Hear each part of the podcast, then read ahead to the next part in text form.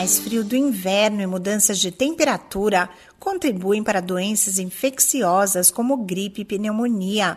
Além de reforçar os cuidados com a alimentação e agasalhos, é importante evitar locais fechados e aglomerações. A higienização das mãos e o uso da máscara facial também são medidas de prevenção contra vírus e bactérias.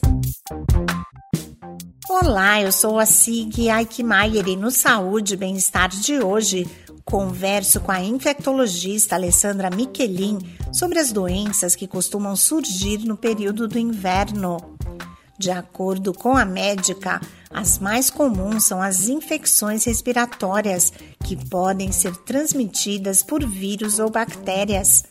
Ela explica por que, nesta época do ano, o risco de adquirir essas doenças é maior. Porque as pessoas ficam mais confinadas, ficam em ambientes fechados, em aglomerações, convivem mais em grupo, e isso faz com que elas acabam se expondo a doenças de transmissão respiratória.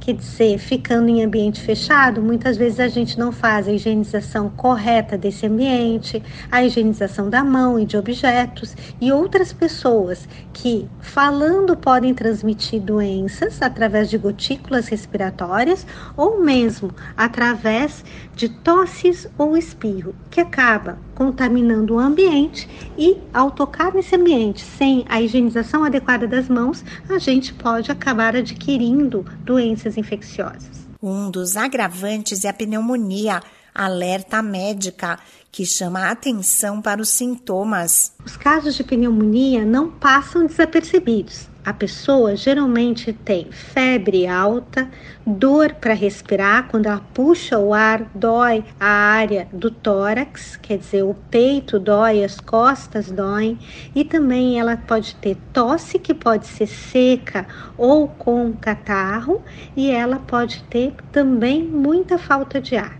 A infectologista Alessandra Michelin reforça que todas as pessoas devem adotar medidas para se proteger das doenças do inverno. No período de pandemia, nós aprendemos bem como nos proteger de doenças de transmissão respiratória. Então, quanto às doenças de inverno, nós podemos adotar as mesmas medidas, que é manter o distanciamento, lavar corretamente as mãos, não tocar nos olhos, nariz e boca e lembrar de que quando nós não estamos bem, nós não devemos sair de casa.